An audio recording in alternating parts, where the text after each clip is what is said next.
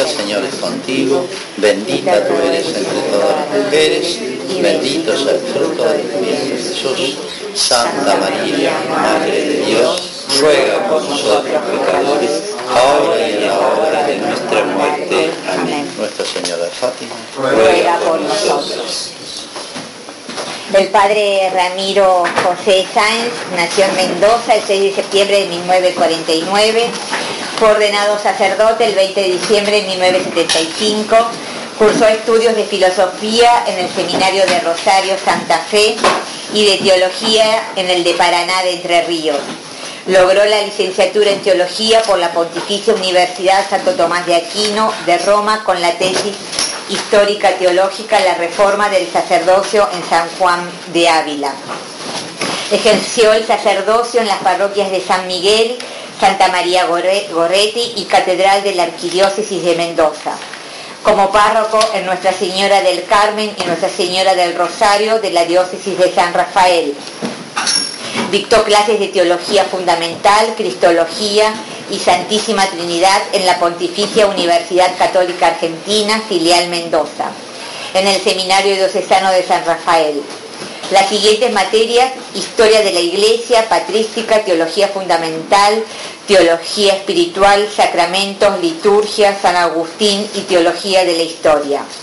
Fue director espiritual del Seminario Santa María, Madre de Dios de San Rafael ha colaborado en las revistas Micael, Gladius y Cuadernos de Espiritualidad y Teología con diversos artículos de temas teológicos e históricos.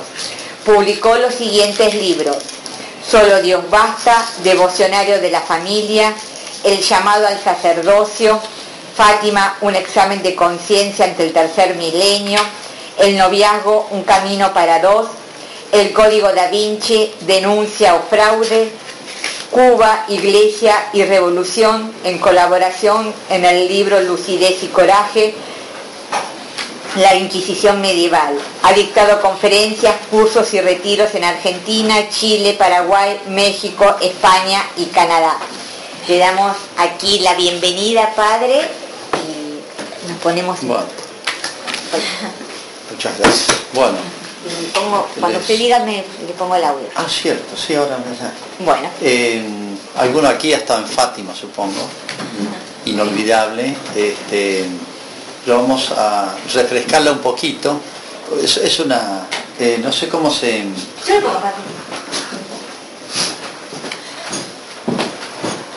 Una toma creo que esta es la del centenario en mayo. ¿eh? Eh,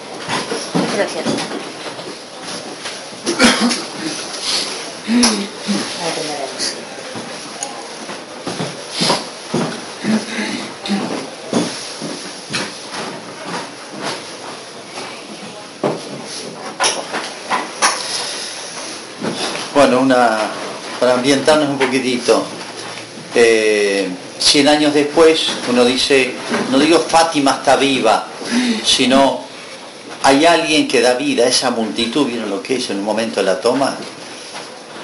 Hay un espíritu, un alma, hay alguien vivo ahí. ¿eh? O sea, Fátima es como una irrupción eh, de la Santísima Virgen, o sea, de las cosas de Dios en la tierra y que quedó en el santuario. Los santuarios son lugares donde Dios se queda, ¿eh? es una manera de... Mi intención sobre todo en relatar Fátima, que es un tema también muy conocido por ustedes en sus, en sus elementos básicos, ¿no? los tres niñitos, etc. Pero me interesa sobre todo verlo en el contexto, porque Fátima, no tengo ninguna duda, después de ver un poquito historia de la iglesia, es el fenómeno profético, carismático, profético, más grande de dos mil años de la iglesia. ¿Y a qué estoy comparando? Por ejemplo, hay muchas manifestaciones de la Arcángel San Miguel, por ejemplo, Santa Juana de Arco, de Jesús, Sagrado Corazón, Divina Misericordia, bueno, de la Virgen infinidad, no hay país que no tenga algún milagro, alguna... Pero Fátima tiene algo de único, de particular, de especial, y esto no es para hacer una especie de récord Guinness, a ver quién gana acá, en, este ítem, en este, según los parámetros. No. La teología nos enseña que estas intervenciones extraordinarias de Dios, extraordinarias, son las equivalentes a las del Antiguo Testamento de los profetas. ¿Cuándo eh, eh, eh, inspiraba Dios a los profetas? Bueno, cuando los canales naturales los responsables naturales del bien del pueblo de Dios, sea en el orden político espiritual, no funcionaban. En otras palabras, creo que se entiende, esta irrupción tan especial de la Virgen es porque nosotros, y cuando digo nosotros digo toda la iglesia, este, o nos hemos adormecido, nos hemos enseguecido, las dos cosas a la vez, y no nos damos cuenta la situación que estamos viviendo. Y Dios tiene de una manera extraordinaria, porque el modo ordinario es a través de, los conductores, de los pastores de la iglesia, ¿no? Y, de los fieles, de todos, ¿no? El sensufide y de toda la iglesia. Eh, no advertimos los grandes olvidos de la humanidad de este tiempo, las grandes omisiones eh, o desviado de las grandes preocupaciones. Entonces, que sea la intervención más impactante, llamativa, única, es para preocuparnos, no para decir batimos los récords de, de, manifestaciones de Dios. Bueno, eh, sopórteme un poquito, eh, una horita, para hacer rápida un recuento de el por qué me animo a hacer esta, esta, esta afirmación. Eh, en primer lugar, Jesucristo cuando apareció dio dos señales únicas para las personas que tengan sentido común, no más en la razón, de que él no era un hombre común. Se llaman motivos de credibilidad. La primera es el milagro, manifestación de la omnipotencia divina, y el segundo es la profecía, manifestación de la omnisciencia de Dios. Y si quieren agregarlo esto, la autoridad. ¿eh? Eh, el, argumento de autoridad de las autoridades de, este, de todo el Antiguo Testamento que desembocaba en Cristo. ¿no? Bueno, en Fátima, como en ninguna otra manifestación, se da el milagro, la profecía, pero una cosa única, que es el milagro y la profecía juntos, que es lo que Cristo llama el signo de Jonás. Él profetizó un milagro suyo, la resurrección. ¿Por qué lo llama el signo? la señal, donde se junta todo. Los dos grandes señales. Bueno, en Fátima se profetizó el gran milagro. Y fíjense que en la iglesia han ocurrido muchos milagros en torno a los santos, santuarios, etc. Pero nunca los anunciaron. Jamás a Juan Bosco que hizo muchos milagros, San Martín de Tours, dijo, el domingo a las 12 júntense porque va a ser un milagro. Jamás. Ocurrían, eh, eh, ni siquiera los primeros sorprendidos. Solo Cristo profetizó sus milagros. Significa unir la profecía, ¿no? Bueno, en Fátima ocurrió este fenómeno único. Pero hay una relación de Fátima especialmente a la autoridad de la iglesia. ¿eh? Porque ninguna aparición mariana o manifestación extraordinaria en la historia ha tenido tanta relación a los sumos pontífices, de una u otra manera. Vamos a ver rápidamente en la historia cuáles son, y sobre todo lo que podríamos llamar las fechas de Fátima, entre otros. Hay ciertas coincidencias que a veces en las exposiciones de Fátima no se tienen en cuenta que, tres chiquitos, que eran pastorcitos, que tenían tal edad, de tal pueblo, pero hay que ver el contexto local y el contexto mundial, porque forma parte de esta gran locución del lenguaje de Dios, no son coincidencias, uno dice, ah, qué casualidad, no. San Pablo dice que Cristo viene en la plenitud de los tiempos, como diciendo, eh, todo es encarnado en Dios, o sea, habla el lenguaje nuestro, de los tiempos. ¿eh? Entonces es muy importante las fechas de Fátima. Portugal. Eh, eh, hay que tener muy en cuenta el, mapa europeo. Portugal está una puntita de Europa y de la otra punta Rusia, el país más grande del mundo. Fátima y Rusia van a ser un contrapunto, casi diría David y Goliat. si ven el mapa, las extensiones son a Dios le gusta hacer este tipo de cosas, ¿no? Ya un dato geopolítico nos habla. ¿eh? Y de un pueblito de Portugal. Y de tres niñitos de un pueblito de Portugal. O sea, David reducido más en edad todavía, ¿no? Contra un gigante. Bueno, 1910 es toda una corriente que tiene su origen más lejanamente. En Portugal hay una especie de revolución y matan la familia real para eliminar las monarquías. Bueno, era un proyecto. Después de la Primera Guerra Mundial eliminaron todas las monarquías europeas. No eran gran cosa las monarquías europeas, pero algo conservaban de sus tradiciones cristianas, algo. Y para empezar todo de nuevo, instalar las repúblicas, bueno, hay que liquidar las monarquías y lo hacen de una manera muy expeditiva. Eh, claramente movido por la masonería este, y todo su pensamiento central, que es lo que se llama la ilustración, el pensamiento de la ilustración, que llevaba siglos. ¿no? Bueno, para que vean el caos de Portugal, porque es muy interesante, esto Dios lo sabía, no es que se enteró en el camino. De 1910 al año 26, en que hay un golpe de Estado, eh, un golpe de Estado, una toma del poder por un militar, hay se suceden 45 gobiernos en Portugal. Nosotros tenemos alguna experiencia en esas cosas, pero esto nos ganaron, me parece. Y imagínense lo que significa, desde el punto de vista económico, social, político. Es un caos en un país pequeño, frágil. Y por desgracia, ha sido arrastrado Portugal a la guerra, a la gran guerra, la Primera Guerra Mundial, ingresó después, 1916, en esa situación tan terrible, es arrastrado a una guerra, y bueno, para colmo, una persona me dice, y padre, ¿sé dónde fueron los soldados portugueses a los peores frentes? Los mandaron los pobrecitos. Y claro, un país débil no, tiene, no puede imponer ninguna condición. Este es el contexto. 1916. Un pequeño pueblo, son 40 familias, Aljustré, que ha visitado Portugal, es conmovedor porque está todo intacto. La única diferencia es que las casas de familia son todas casas de comercio. Pero está igual todo, está igual, así que uno se ambienta perfectamente, ¿eh? es hermoso.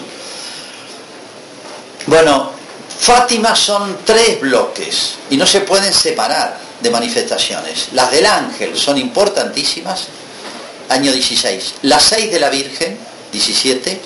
Y dos más, el 25 y el 29, que cierran como un ciclo.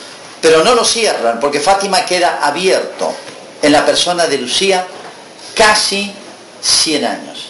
Lucía muere a los 97 años en el 2005 y Lucía tuvo comunicaciones con Dios, con la Virgen, hasta casi su muerte. O sea, nos queda cerrado con la última y se acabó. Es un caso, otro de los aspectos únicos de Fátima. ¿eh? Todavía está abierto el tema Fátima, porque no se conocen todas las cartas de Lucía, ni un documento importantísimo que lo estoy buscando por todos lados.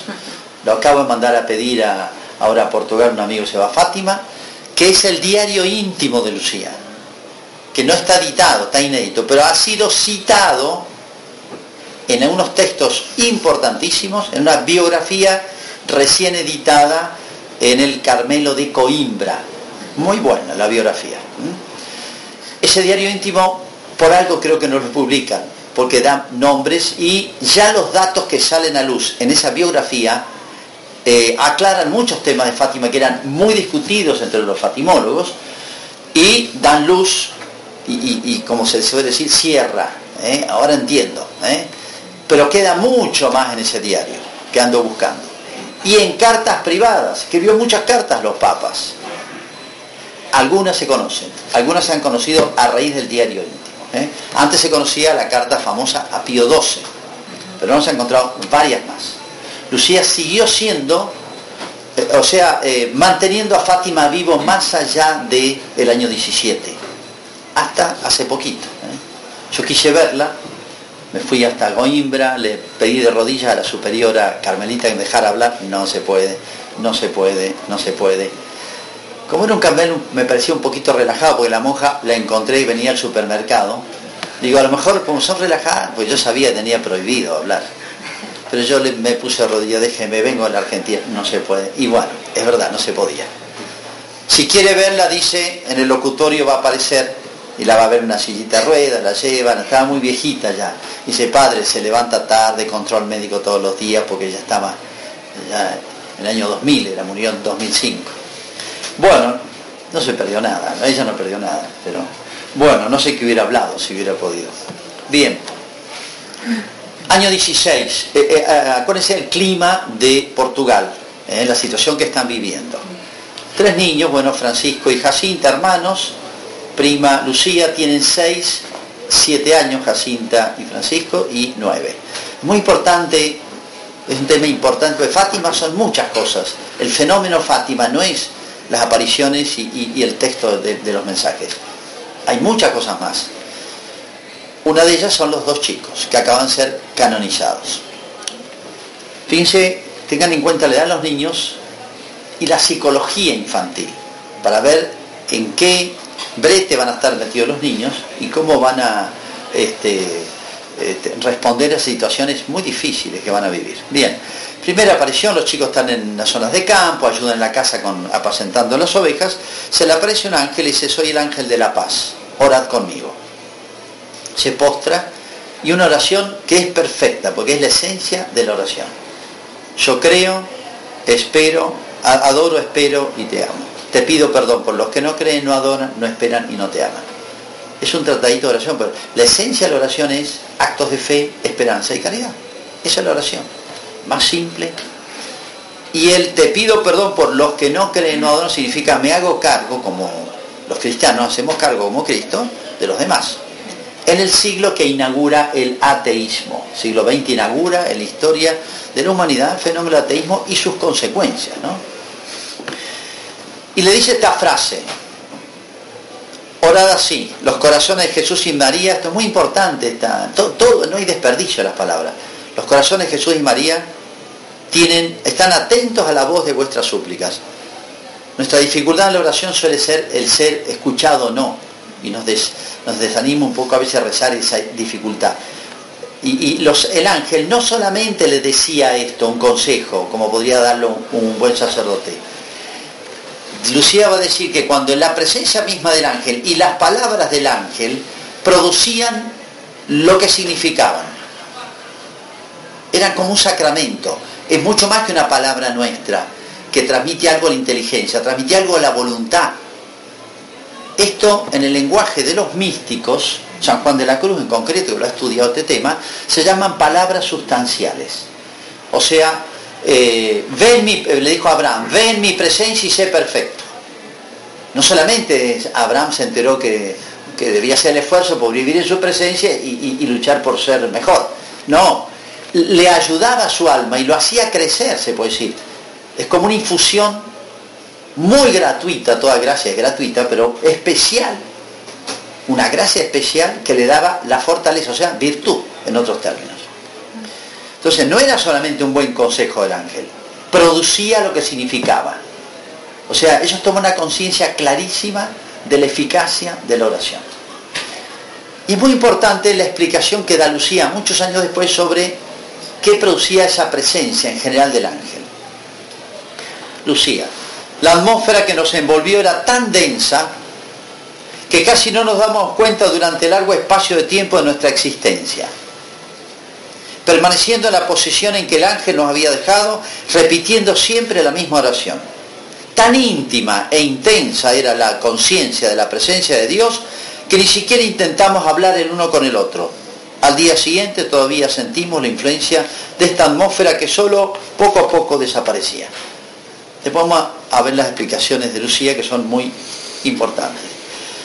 Tres meses después, los chicos están en su casa. Esto, esto está intacto, el pozo donde fue la segunda aparición del ángel, todo, ¿no? Es verano, hace calor, están en el pozo a mediodía. Aparece el ángel de nuevo y observen la pedagogía del ángel, cómo va avanzando en eh, ilustrándolos poco a poco. ¿Qué hacéis? Le dice rezad, rezad mucho, el consejo anterior. De nuevo, los corazones Jesús y María tienen sobre vosotros de signos de misericordia. Enigmática esta frase. ¿A qué se refiere? Bueno, después se van a enterar. Pero siempre los corazones Jesús y María, ¿no? Ofreced constantemente oraciones y sacrificios. Agrega algo las obras valiosas, meritorias, los sacrificios.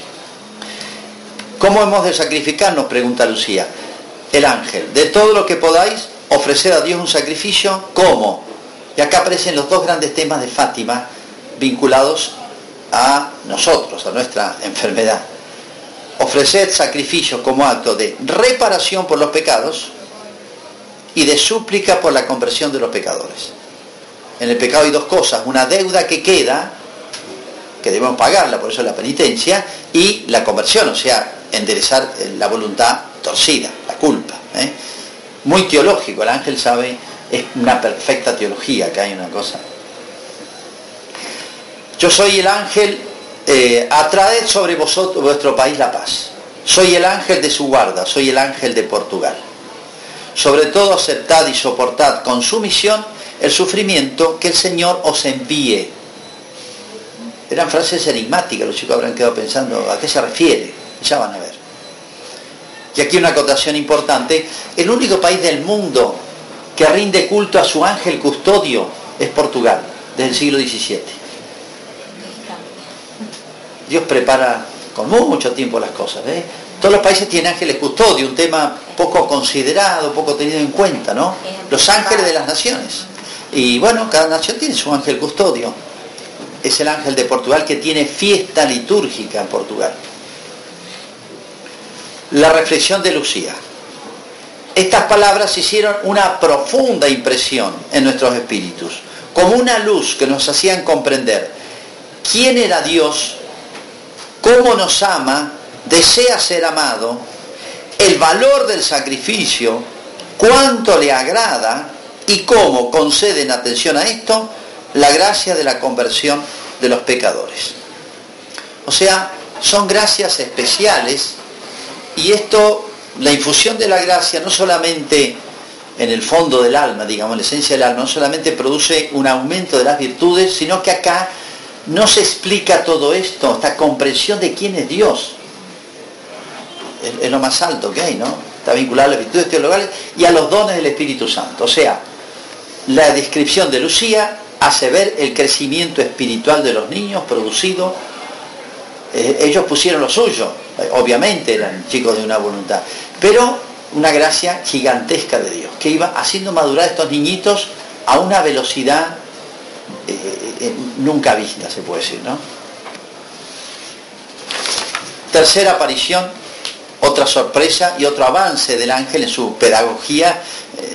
es para estudiar estas tres apariciones del ángel, ¿no? Porque analizarlos a la luz de, la teología y la descripción de, de, Santa Teresa y San Juan de la Cruz de las etapas de la vida espiritual. Viene ahora el ángel, la tercera aparición, con un cáliz y, una hostia grande, los deja suspendidos en el aire, se postra y hacen todos esta precisa oración, no tiene desperdicio. Santísima Trinidad, Padre, Hijo y Espíritu Santo, te adoro profundamente y te ofrezco el preciosísimo cuerpo, sangre, alma y divinidad de nuestro Señor Jesucristo, presente en todos los agrarios del mundo, en reparación de los ultrajes, sacrilegios, indiferencias con que él mismo es ofendido. Y por los méritos infinitos de su sagrado corazón y del corazón inmaculado de María, te pido la conversión de los pobres pecadores. Es una obra maestra también. Las oraciones de Fátima son geniales. Un detalle, en reparación de los ultrajes, sacrilegios, indiferencias. Eh, todo este proceso revolucionario portugués había traído una agresión muy dura a la iglesia. El proyecto era eliminar la religión católica de Portugal totalmente. Y estaban en esa campaña. Habían expulsado obispos, órdenes religiosas, de institutos, etc.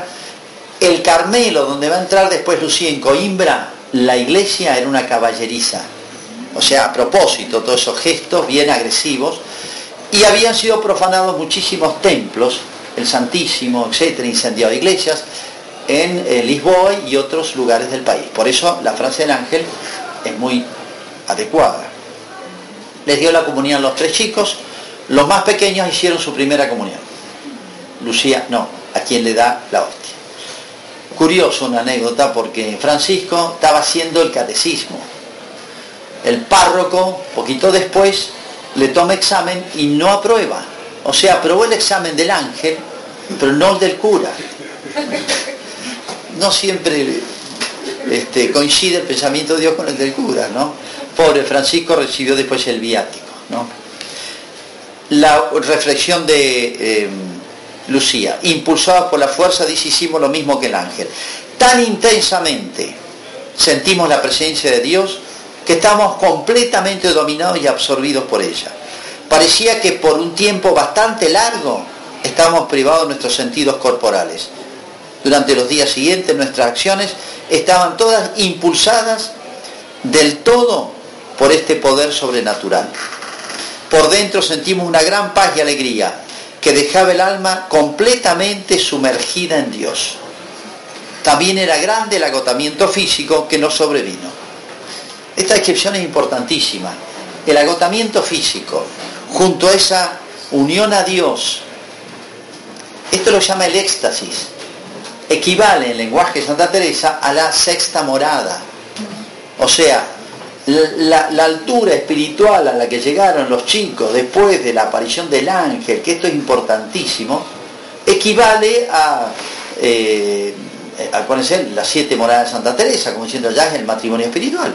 O sea, un crecimiento espiritual gracia de Dios, pero único. Y yo digo, esto es Fátima también. ¿Por qué? Los dos niños, este milagro que se produce espiritual entre los dos niños, es parte de Fátima. Porque hay otra cosa más interesante acá. Con las apariciones de la Virgen, adelanto un poquito porque hay muchos temas que van a ir saliendo, eh, con las apariciones de la Virgen, la Virgen va a retomar exactamente lo que el ángel los ha preparado para, ¿no? Y acá hay dos temas, es la reparación respecto al pecado frente a Dios, ese Dios que tuvieron una experiencia tan íntima, esto no se explica sin los dones del Espíritu Santo en un grado altísimo. Y la conversión de los pecadores. Francisco va a asumir el sentido de la reparación. Toda su vida era reparación. Y lo expresaba de una manera muy infantil. Consolar a Jesús y consolar a María, porque están tristes. Las frases eran Toda su vida era consolar, una, expresión muy gráfica. Y, Jacinta era la conversión de los pecadores. La conversión con él causaba horror pensar que alguien se pudiera condenar. Pero los dos niños asumen dos grandes temas de Fátima. Encarnan de una manera pero extraordinaria, muy nítida y muy perfecta. Entonces los dos niños son Fátima, una expresión viva de Fátima. ¿eh? Por eso Lucía, me adelanto un poquito, cuando habla por primera vez con un papa, que fue Juan Pablo II, eh, cuando va a agradecer el haberle salvado la vida, le dice, este, quiero, le voy a pedir tres cosas. Una, que canonice a mis primos. Sobraba, sobraba mérito en los niños para canonizarlos. con los testigos. La manera como el resto de su vida transcurre hasta la muerte es una cosa, es una, una cosa abismal, ¿no? O sea, es el caso, fíjense, ahora están canonizados, ¿no?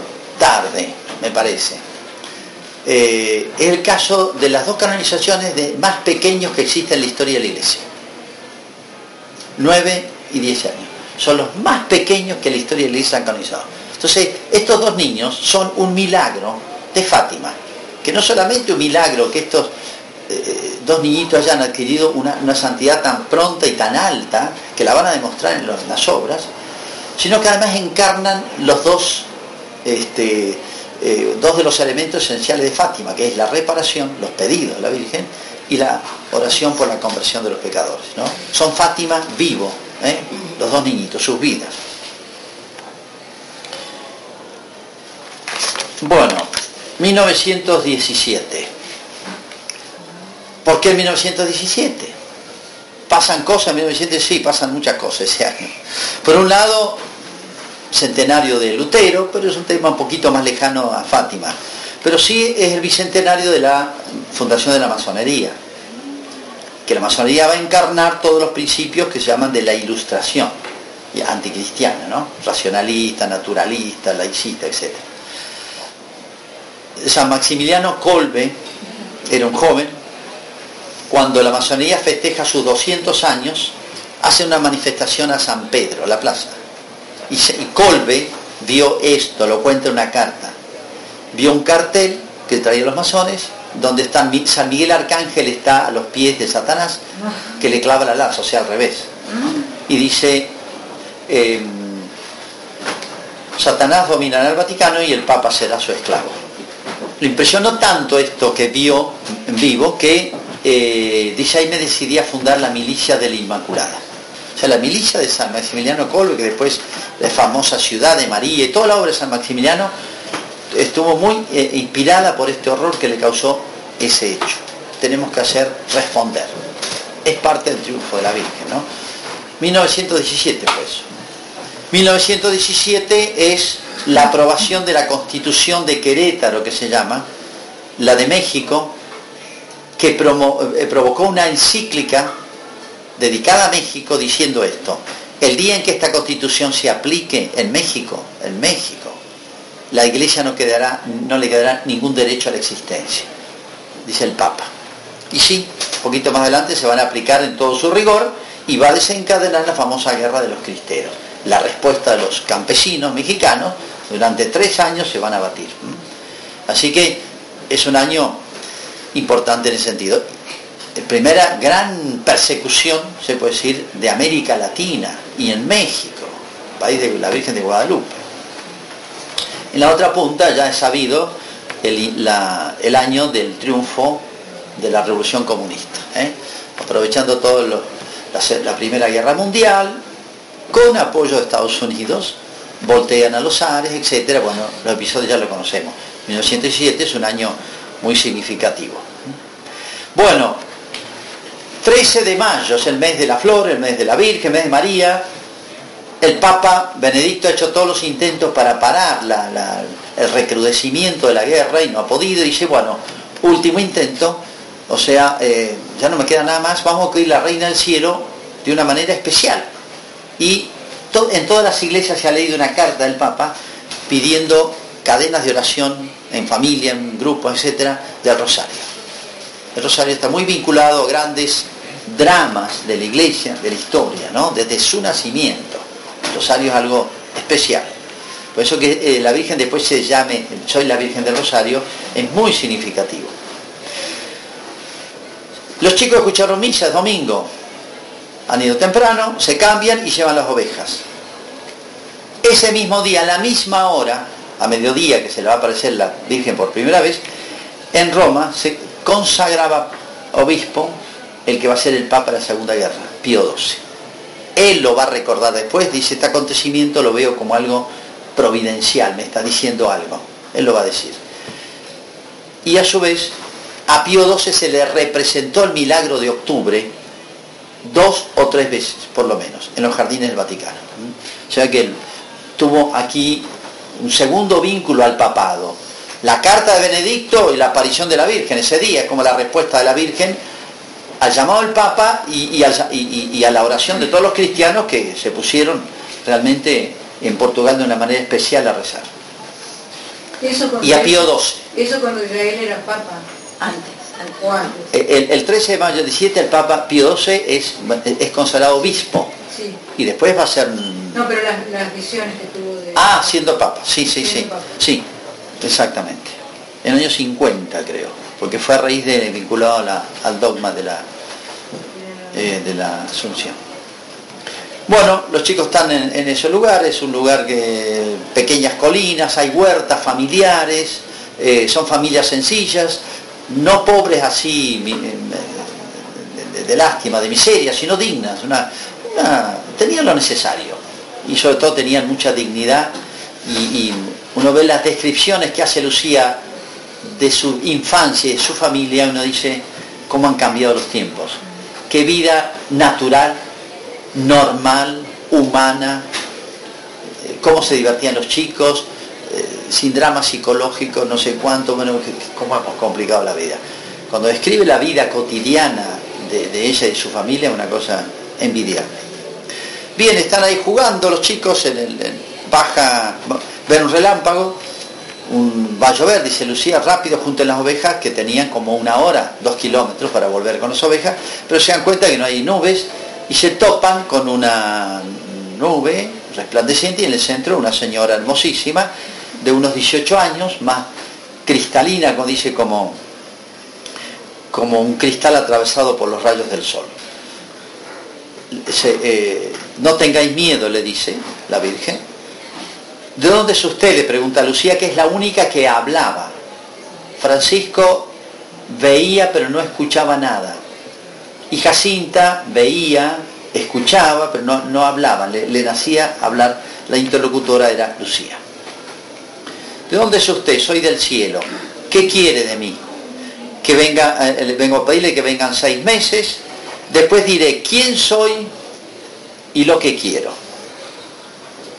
Yo voy a ir al cielo, le pregunta Lucía, sí, y Jacinta también, y Francisco también, pero tendrá que rezar su rosario, porque lo hacía muy corto, decía Ave María, Ave María, en vez de rezar todo la Ave María entera. Bueno, no era mal, obviamente, era. Pero acá fíjense un detalle, le, pide el cielo. Si no entendemos lo que la experiencia espiritual mística, la elevación espiritual de los niños de la aparición del ángel, no se entiende este pedido. Un niño que le pediría, hay que mamá se sane, que papá no sé cuánto, que la abuelita no, se enferme, que, se me sane la ovejita, no sé. Los chicos pedirían otra cosa. Lucía dos veces le va a pedir el cielo. Eh, esto hace ver el, estado de, vida espiritual, de nivel, de maduración espiritual, de crecimiento de estos niños. Bueno, eh, termina la Virgen diciéndole, queréis ofreceros para soportar todos los sufrimientos que Él quiere enviaros como reparación de los pecados y de súplica por la conversión de los pecadores. Lucía dice sí en nombre de los tres. Y la Virgen, fíjense, dura la frase, pero consoladora. Tendréis mucho que sufrir, pero la gracia de Dios lo fortalecerá. Muy breve las palabras de la Virgen, pero muy este, llena de significado. Cuando Lucía dice sí queremos, dice mucho más adelante, al final casi de su vida, dice en ese sí, yo no me di cuenta, pero estaba contenido mucho sí que tuve que dar como estaba como incoado, como en semilla, mucho sí que tuve que dar el resto de mi vida ante muchísimas pruebas que tuvo hasta la muerte. Algunas que conocemos y otras que no. No fue fácil, no fue todo primavera, hoy los niños de Fátima, eh, reportajes, elogios, aplausos. Eh, no, fueron mucho que sufrir. Bueno, em, estas palabras entonces decía Lucía, de, no solamente que la Virgen les va a decir tiene mucho que sufrir, ¿a qué se refería? No sabía. Y la, ayuda de la Virgen también lo iba a experimentar Lucía, dice, siempre he experimentado ese sí que di, que lo repetí mil veces, pero también me recordé que, que la ayuda que le prometió la Virgen y se lo va a renovar varias veces. 13 de junio, la segunda. Lucía, se han propuesto no contar nada, pero Jacinta no puede contener, llega a la casa, mamá, se me apareció la Virgen y nos vamos al cielo. La verdad es que no, es común que pase eso en la vida de un niño, entonces, bueno, una conmoción en la familia y en el pueblo. Acá es interesante seguir la, historia de, la, de cada familia. La mamá de Lucía no le pudo creer hasta que murió. Le seguía diciendo hasta que ya hasta que murió mayor, muy mayor. El papá un poquito más sensato, los papás de Jacinta y Francisco les creían a los chicos y fueron los más pronto, sobre todo el papá. Bueno, pero hay una de las pruebas de Lucía, su mamá. Le decía que estaba mintiendo, pero Lucía se mantenía y no puede ser. Ella suponía que no podía ser, luego mentía. Pero dice, bueno, cosa de niños ya se les va a pasar. Llega el 13 de junio y no se les pasó. La cita de la Virgen era sagrada. Allí van y hay unas decenas de personas. De nuevo, la aparición de la Virgen se repetía más o menos esta escena. Venía una nubecita que venía del este, ¿eh? como Jesús. O sea, viene, es el, eh, significado del sol que viene del este, como es como el sol, ¿no? Eh, en una nubecita que la gente veía muy tenue, en, la encina donde se aparecía se plegaban las hojas, en, tiempos de estival eh, disminuía la temperatura, en algunos momentos vieron caer como copos de nieve que se disolvían al caer el piso, o sea, había señales para todos. No veían todo lo que veían los chicos, obviamente, ni oían. Oían como un murmullo y se parecía un enjambre de abejas, así. O sea, algunas señales habían para todos. Bueno, eh, segunda aparición de la Virgen. Eh, quiero que vengáis el, día del 13 del mes que viene, que sigan rezando el rosario. Eh, bueno, le va pidiendo muchas cosas que la gente le va arrimando. Le dice, quisiera pedirle que nos lleve al cielo. Es curioso esto, esa urgencia del cielo. Esto responde un alma muy, muy, alta, muy, santa, ¿no? Los niños no piden esto. A Francisco y a, Jacinta los llevaré pronto.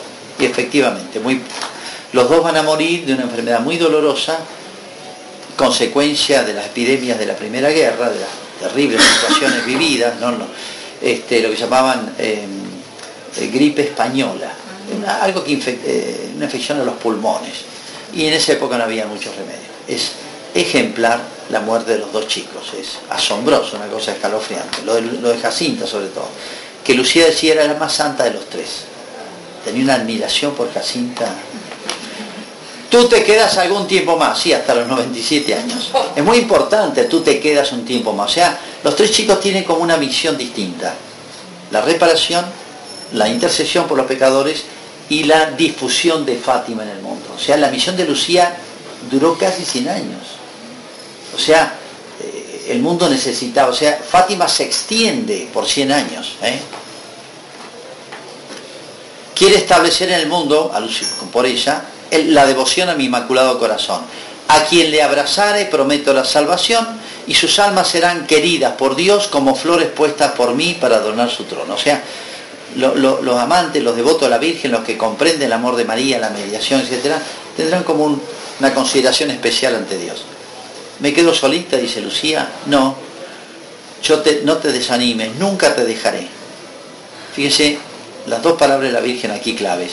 Mi inmaculado corazón será tu refugio y el camino que te conducirá a Dios. Dos palabras nomás.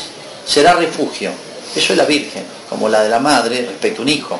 Custodia, protección frente a todos los males, ¿no? las tentaciones, las pruebas. Y camino. María, el corazón de María, o el amor de María es protección y camino al cielo. Ahí está la misión de la Virgen. Dicho en dos palabras muy simples, ¿no? Bueno, este, bueno, hay otros detalles que no, puedo detener para no extenderme. Julio, 13 de julio, se han complicado mucho las cosas. Eh, los chicos permanecen tenaces en su afirmar que se les aparece, que ahora de nuevo, no es cosa de niños, que se les va a pasar, ¿no? Al revés se ha difundido. Y entonces eh, eh, la mamá de, Lucía no sabe qué hacer, entonces bueno, que interviene el párroco. Empiezan los interrogatorios de los sacerdotes. No solamente el párroco, sino empiezan a venir curas vecinos.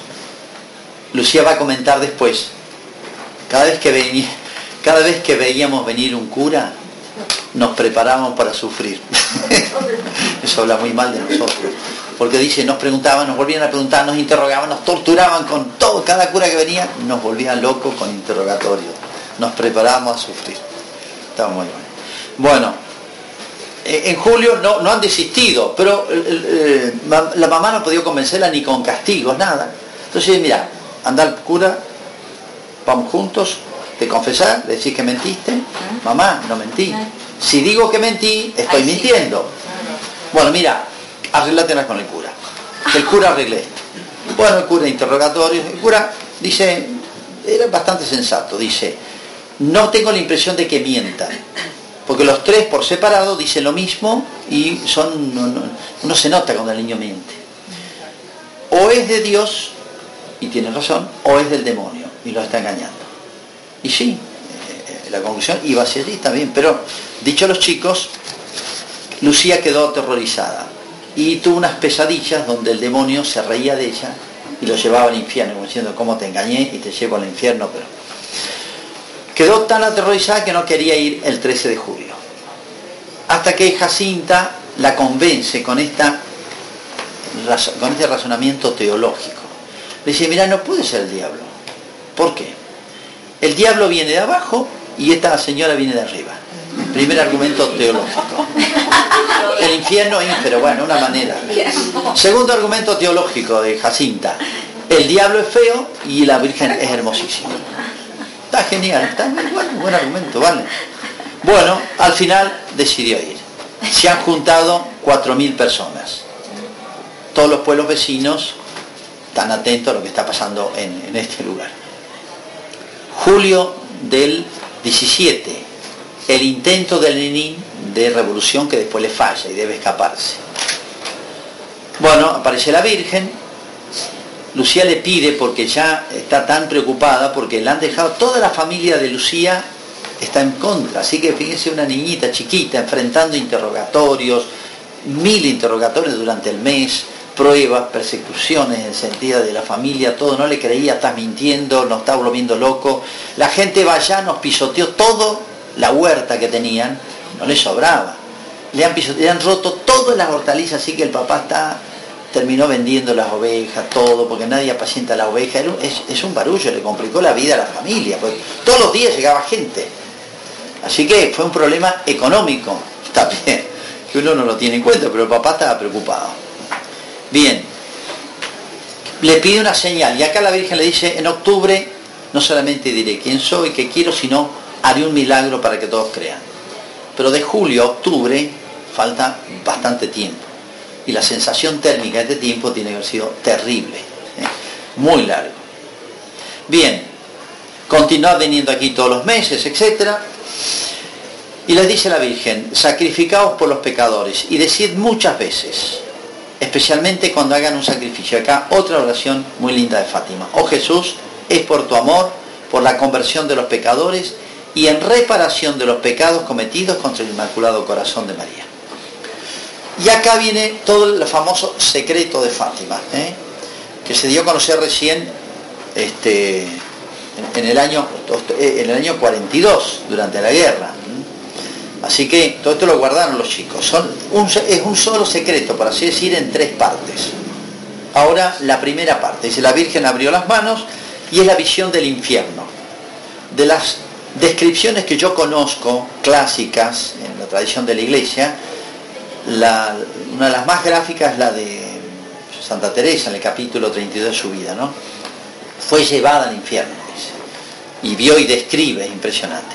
Y las otras dos que conozco son esta y la de Faustina Kowalska, que es muy parecida. Tiene mucho que ver Fátima con la Divina Misericordia, ¿no? Pero es muy bíblica, ¿eh? es casi tomada en imágenes del, abrió la mano la Virgen, dice, penetró su luz en, la tierra y dice, vieron como un mar de fuego. El Apocalipsis habla de un lago de fuego.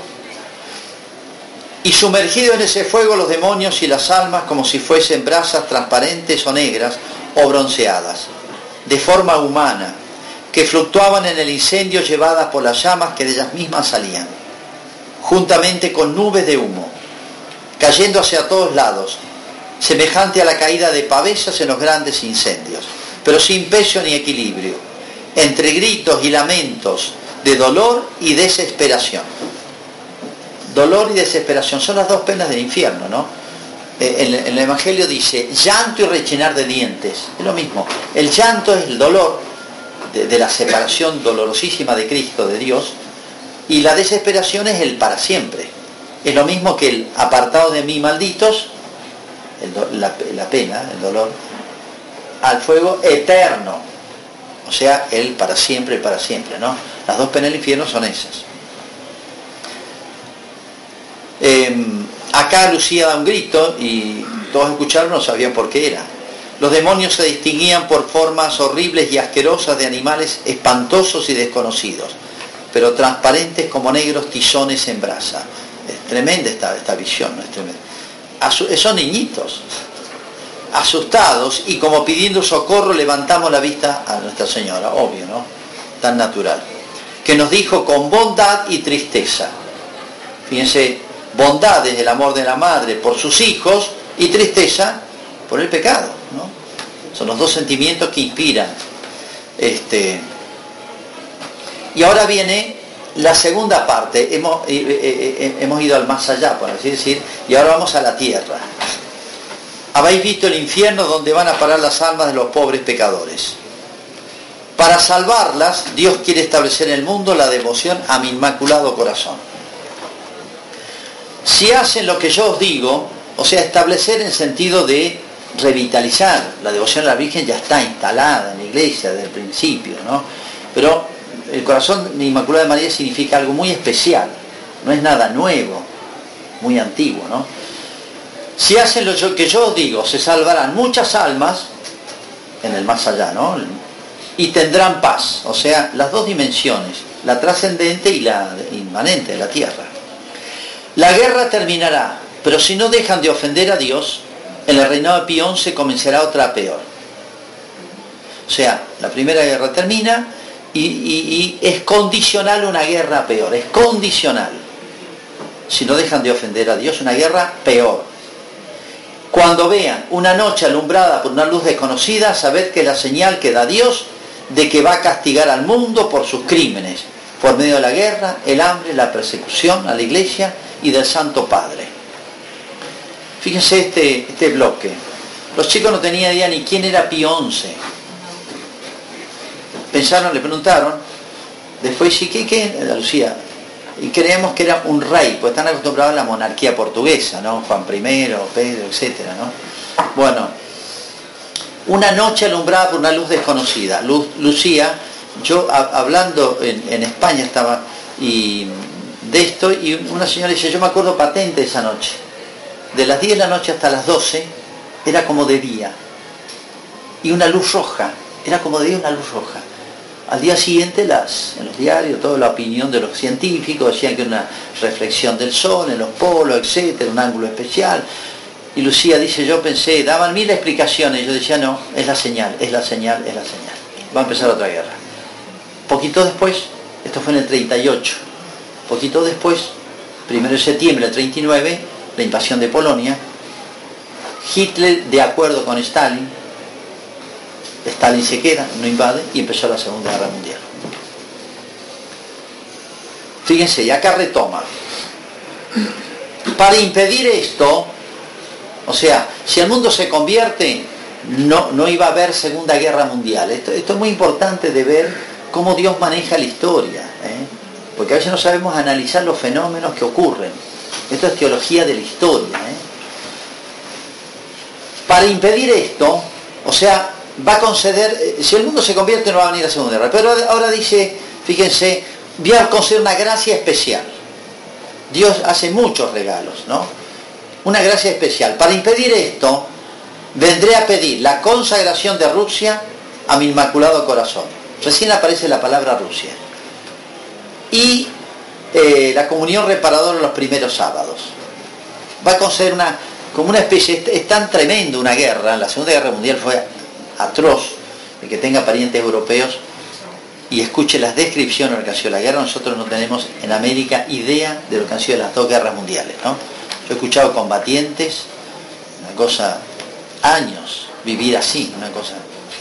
Para impedir esto, vendré a pedir la consagración de Rusia, etc. O sea, como una gracia especial, un regalo especial para la humanidad.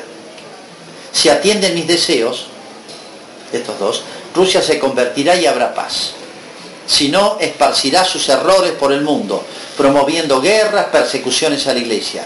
Los buenos serán martirizados, el Santo Padre tendrá que sufrir mucho y varias naciones serán aniquiladas. Fíjense curioso, va a venir a pedir una gracia especial, la consagración de Rusia, vinculado a la consagración de Rusia y a la devoción, extensión de la devoción al Inmaculado Corazón. Dice, si atienden mis deseos, Rusia se convertirá y habrá paz. O sea, cuando empieza la Segunda Guerra Mundial, ya el comunismo ha aprendido tremendamente en Rusia. Y, y no es una revolución interna como la de Portugal, que no se exportó. Es una revolución ideológica cuya esencia es la expansión. Y fíjense la mentalidad marxista mecánica de la historia, esto dicen, es, este es un fatal. O sea, la revolución socialista no podía no venir, porque para un marxista no existe el espíritu, no existe la libertad, todo es mecánico, la, humanidad avanza como, como avanza el sol en su itinerario, no se puede parar, es una cosa mecánica, es irremediable, es, es una ley física. De manera que la extensión del socialismo a todo el mundo es una cosa imparable. Esa es la mentalidad de un marxista. Fíjense, eh, si atienden mis deseos, Rusia se convertirá. ¿Por qué mete a Rusia acá y vinculada a evitar la Segunda Guerra Mundial?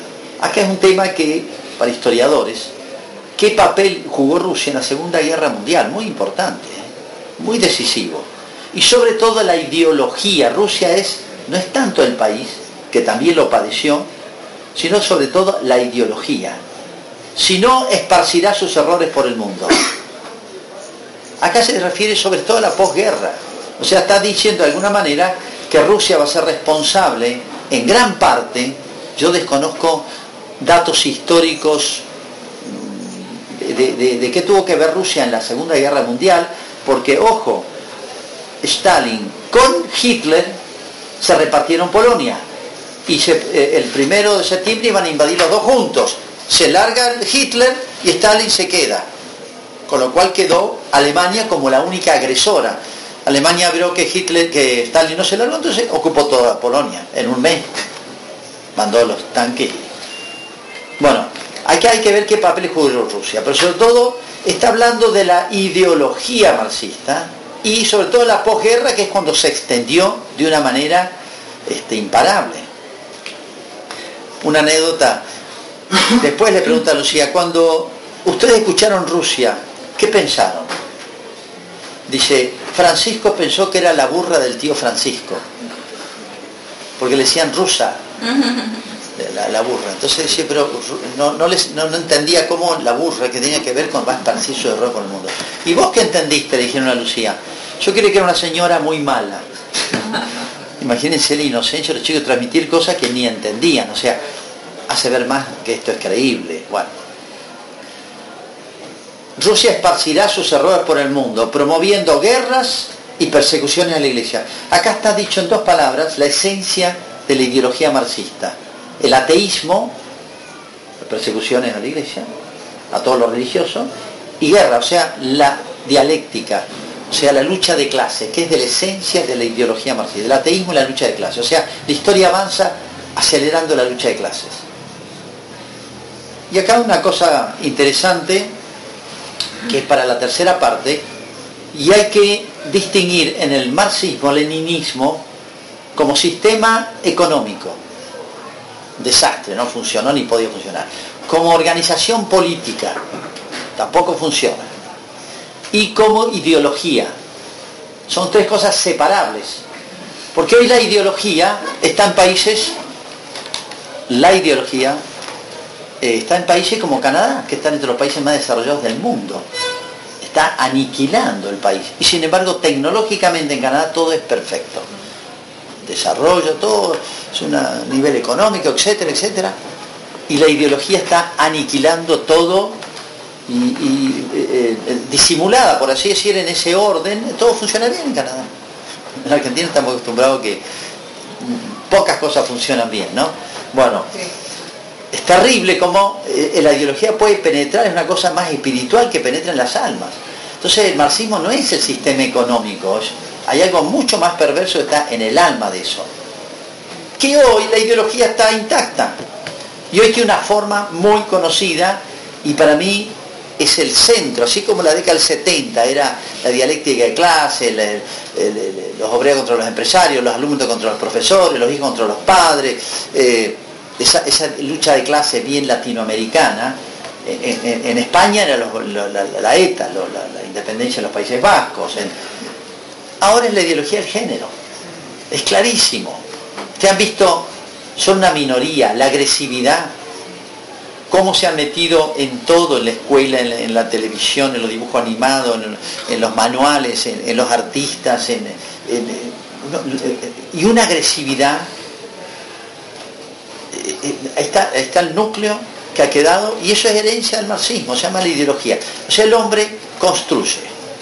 Allá construye, el hombre es manipulable por el totalitarismo del Estado, es dueño de todo y dueño de las personas. Bueno, ahora también es lo mismo, en otro esquema, por decir, en otro marco. Pero sigue en los países más desarrollados está metido esto.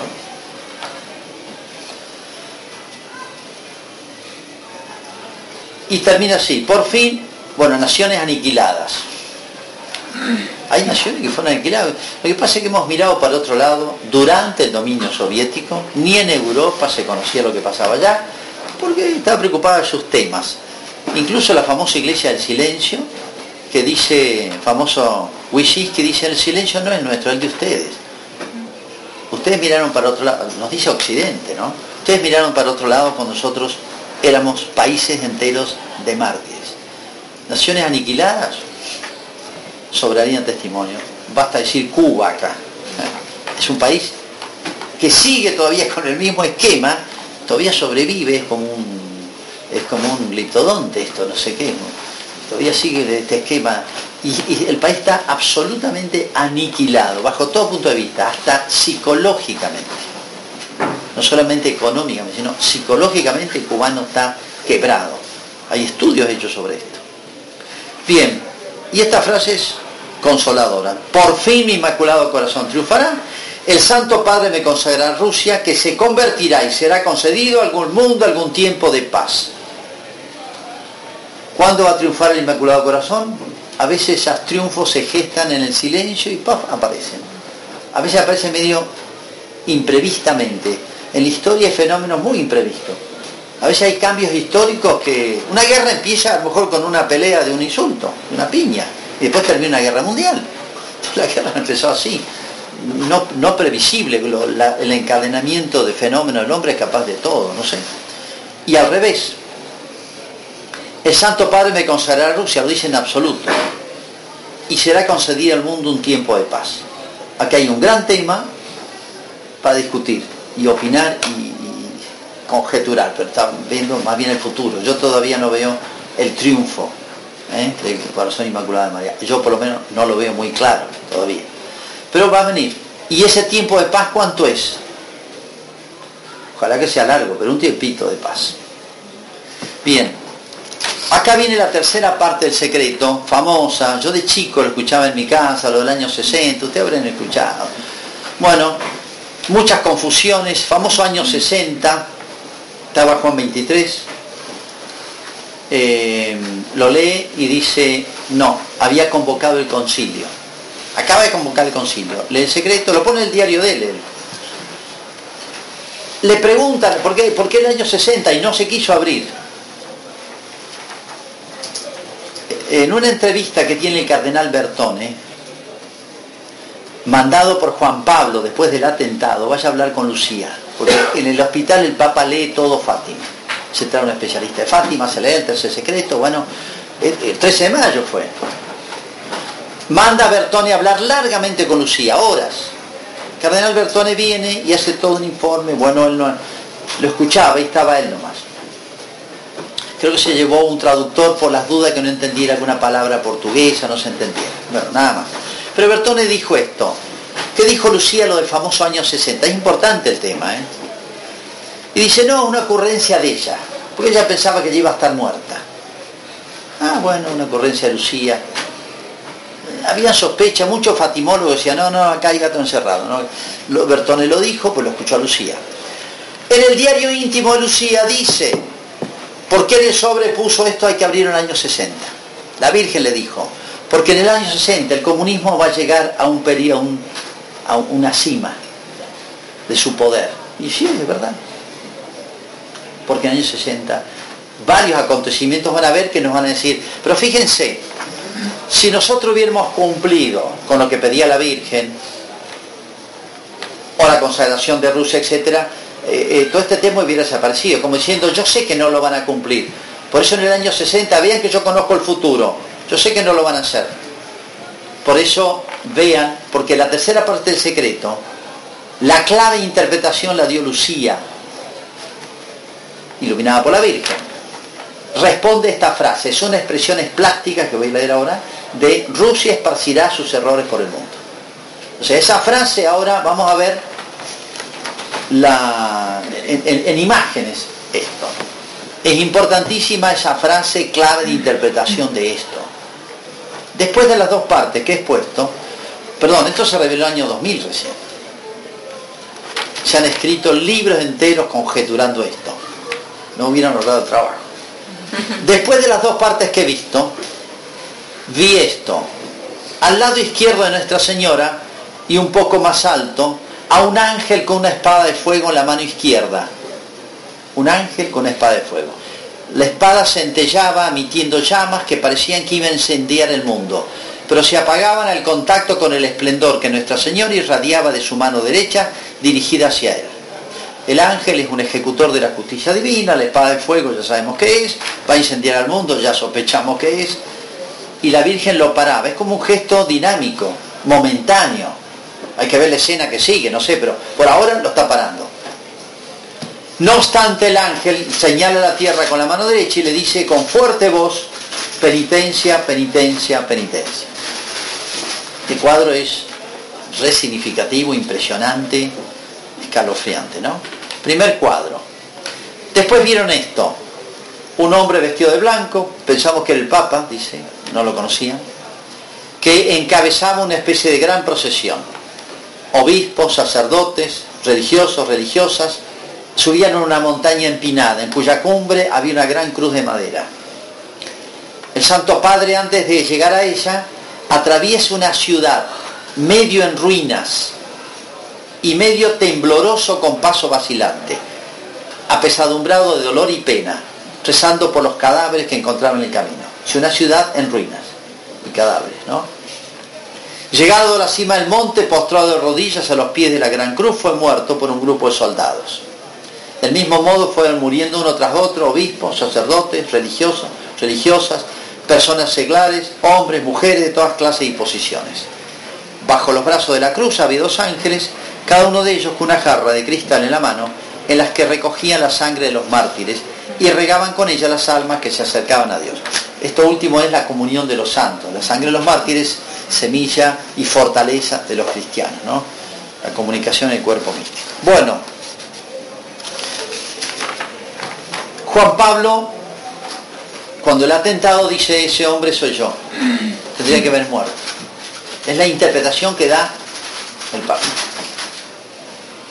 Estricta, bueno, dice porque varias, eh, Aliasca cuando lo va a ver a la cárcel que no se arrepiente ni le pide perdón, el Papa fue a la cárcel, Aliaca le dice de entrada, ¿por qué usted está vivo? Yo nunca fallo. Es un profesional. ¿Por qué está vivo? acá pasó algo. Él se asombra. Los médicos se asombran. Y, todo, y el Papa mismo se asombra de que una bala, primero, tan cerca, le, no le pegara en lugares vitales. Una monja lo paró al... Eh, y eh, una bala le pasó a un milímetro de una arteria, no sé qué. Bueno, que, y llegó casi sin sangre el Papa. O sea, el Papa dice, acá hay un milagro. Lo dijo dos veces con mucho convencimiento. Acá hay unas circunstancias que no coinciden. yo no hago otro juicio diciendo todavía falta que maten a un papa, porque la autoridad de Juan Pablo me, me, este, me rindo ante la autoridad de Juan Pablo, personal de él, ¿no? Pero él dice, soy yo. Bueno, está bien, tendría que haber muerto y me salvé. Está bien. Pero este cuadro de muerte, de ruina, es el efecto demoledor de la ideología. Marxista o postmarxista, neomarxista, gramsciana, llámelo como quiera. El poder demoledor que lo estamos viendo, hoy nos están demoliendo la familia, lo último que queda, los jóvenes, es tan evidente, ¿no? Entonces, ese, ese cuadro de ruina, visto primero desde el cielo, o sea, como ve Dios, mirá, dice la humanidad, el ángel es ejecutor de la justicia. Tal cual, o sea, la justicia de Dios, María, la misericordia de Dios. Así se ve desde el cielo el siglo XX, XXI nuestro. Vamos a verlo de la tierra, un cuadro de ruina y muerte. O sea, ¿visto? Es, es lo mismo, visto dos puntos de vista, desde Dios, miren lo que merecen, agradezcanle a la Virgen que lo está parando, y visto desde abajo, esto es lo que han inventado ustedes. La ideología es la creación, la obra maestra del ser humano. La filosofía moderna, de los, y acá hay complicidad de filósofos, de políticos, de, escritores, de, lo hemos inventado nosotros, la ideología no viene del Evangelio. ¿Cuándo termina esto? No sé, porque es un cuadro abierto, es dinámico esto, la historia es dinámica. La Virgen no está parando, el ángel le dice eso, pero ¿cuál es el episodio que viene de este esta miniserie. Que la Virgen le saque la mano y vino castillo, un castigo cósmico. El diablo se ve que se, molestó mucho en julio, porque ahora se armó un lío eh, político-social. Claro, el, el, gobierno quería eliminar la religión. Y este fenómeno Fátima cada vez viene más gente. O sea, prohibieron las manifestaciones públicas y ahora estos tres niñitos le han armado un lío, ya convocan montones. ¿Eh? En la aparición de agosto se van a juntar 18.000 personas. O sea, entonces le dicen al alcalde, el gobierno le dice, pare el fenómeno FAL, pare, esto como sea. ¿Qué hace? Mete preso a los chicos, conoce el episodio, está en la cárcel común, a mediodía los chicos hacen rezar a todos los presos de rodillas, un episodio muy simpático, hermoso, se han juntado 18.000 personas, no están los niños, se corre la voz que los tiene preso el alcalde, lo quieren matar al alcalde. Terminan de rezar el rosario y van a matar al alcalde. Los paran los papás de los chicos y dicen, no, no, hagamos eh, eh, un episodio sangre acá, porque lo querían. El, el, alcalde tiene miedo, los larga a los chicos, pero contento paró Fátima. Los chicos no estuvieron ahí, pero fueron 18.000 personas. Bueno, no obstante, la Virgen se les aparece a los chicos después el alcalde era un fundador de una logia, un tipo de la masonería, un tipo muy cruel. La esposa era muy buena, curiosamente. Lucía habla muy bien de cómo la trató la mujer y lo hizo jugar con los chiquitos. Bueno, se aparece en el 19 de agosto y la Virgen dice, al despedirse toma un aspecto muy triste y dice, rezad mucho, haced sacrificios por los pecadores, porque muchas almas van al infierno por no tener quien rece y se sacrifique por ellas en la aparición de Julio han visto el infierno. Ahora les dice, miren, van muchas almas al infierno por no haber quien se sacrifique y rece por ellas. Estas frases son, tocaban mucho a los niños, imagínense, con la sensibilidad espiritual que tenían. Estos dos, estos tres santitos. ¿eh? Bueno, este, la aparición de septiembre, eh, salteo para no demorar, estamos llegamos a octubre. Acá ocurre un hecho curioso. En septiembre eh, quieren parar estas multitudes, hay 30.000 personas y, mandan la caballería. Pero ¿cómo paran 30.000 personas que vienen de todos lados a la vez? Vienen caminando, bicicleta, caballo, en carro. ¿Cómo paran esto? Imparable, necesita un ejército. Entonces, bueno, hace lo que puede la policía. Muchos policías dicen que eran cristianos, así que se hacían los tontos, dejaban pasar y estaban ahí atentos. Bueno, Portugal es un pueblo cristiano el pueblo pueblo. Así que bueno, esto imparable. Entonces acá ocurre un fenómeno hasta divertido, diría yo. Dios se ríe de nosotros, dice un salmo. Dios se ríe de los hombres. Y sí, fíjense los cálculos humanos. El, el gobierno dice esto, hace este cálculo, no podemos parar el fenómeno. Pero acá ellos cometieron un error, anunciaron un milagro. Como por hipótesis, para ellos es todo mentira, nos viene fenómeno, dice. Vamos a, a exhortar que vayan a Fátima, para que se demuestre que es toda una farsa de la iglesia para recuperar crédito, credibilidad, público. Entonces, genial. Entonces vayan. Vienen los reporteros, curioso que viene el director de uno de los diarios más importantes, un sacerdote apóstata, el que más fustigaba a Fátima. Así que, y la iglesia hace lo contrario. La iglesia tiene terror de que no pase el milagro, porque nunca se anunció un milagro por tres niñitos. Entonces el obispo, todos los obispos están aterrorizados de que no pase nada, dice, el gobierno va a tener un instrumento, un arma para liquidar la iglesia. Ya con esto no salimos más. Entonces, para no arriesgar, prohibido ir a todos los sacerdotes, al menos no hacerse ver como sacerdotes. Obviamente van muchos de civil, van seminaristas, bueno. No sé si fueron obispos, creo que no.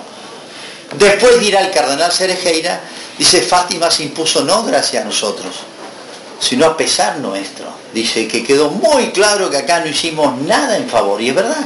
El gobierno apoyó la ida el 13 de octubre. Así que Dios se mata de risa de los planes de los hombres. Así que bueno, vayan, vengan, van a ver la, la mentira. Había público todos los países de Europa. Desde octubre ha estado lloviendo toda la noche. Si no hubiera habido muchísima más gente. Pero a pesar de la lluvia habían 70.000 personas. 70.000 que han pasado toda la noche bajo la lluvia de, de- otoño, con los paraguas, muertos de frío. O sea, es, es como si, no sé, fuera eh, eh, eh, más evidente ahora el, el esfuerzo que hicieron todos y la gracia de Dios, ¿no?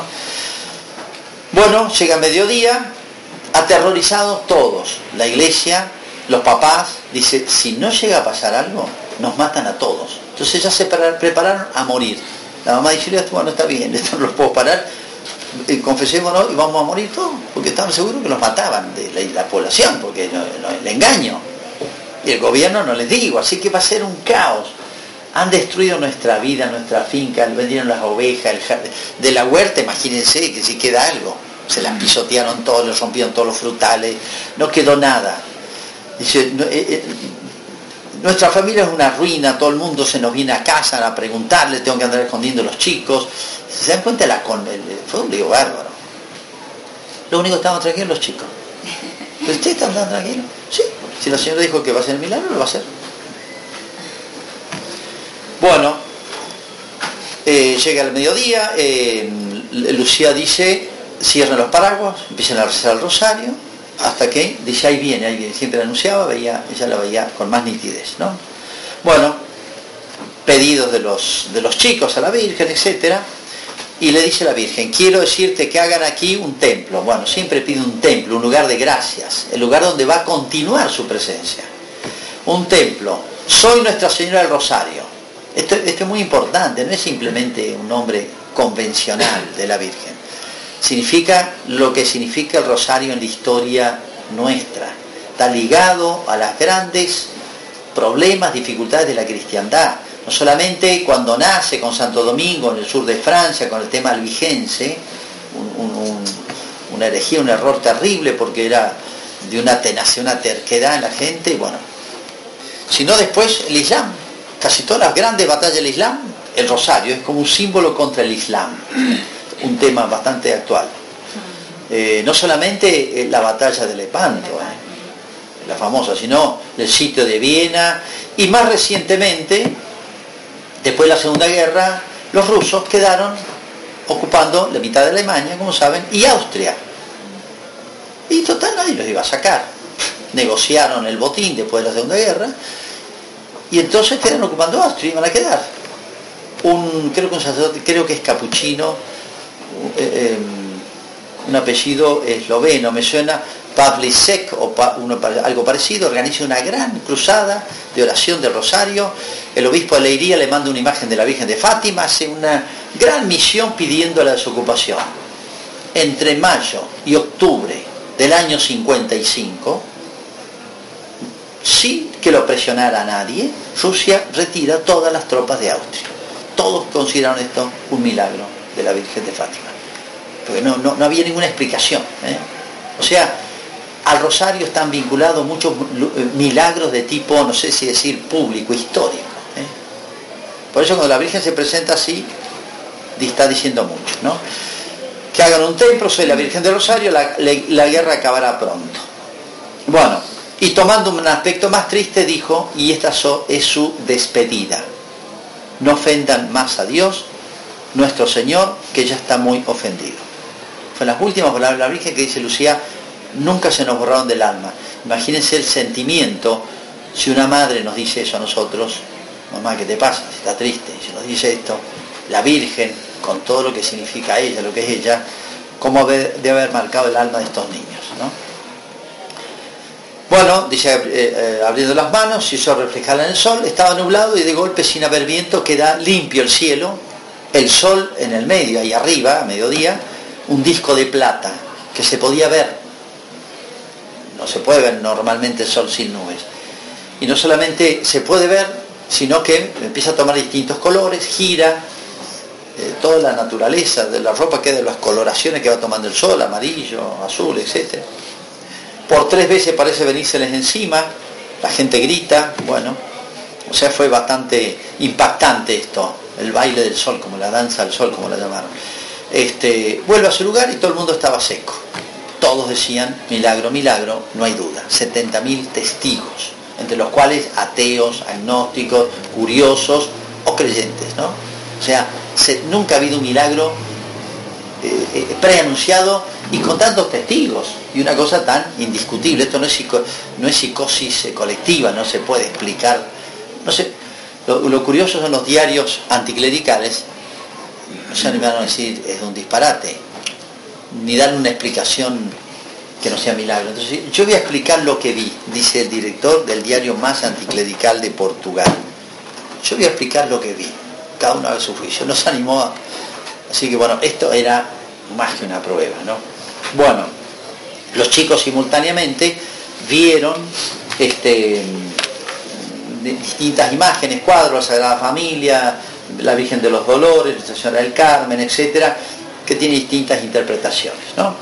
Bueno, aquí se cierra el segundo bloque y viene el tercer bloque, año 25, la, otra manifestación donde viene lo que nosotros conocemos por los cinco primeros sábados. Esto es lo primero que Lucía empieza a difundir. 1925, ¿por qué? Me fijo la fecha, justo fue el día en que el Papa promulga la famosa encíclica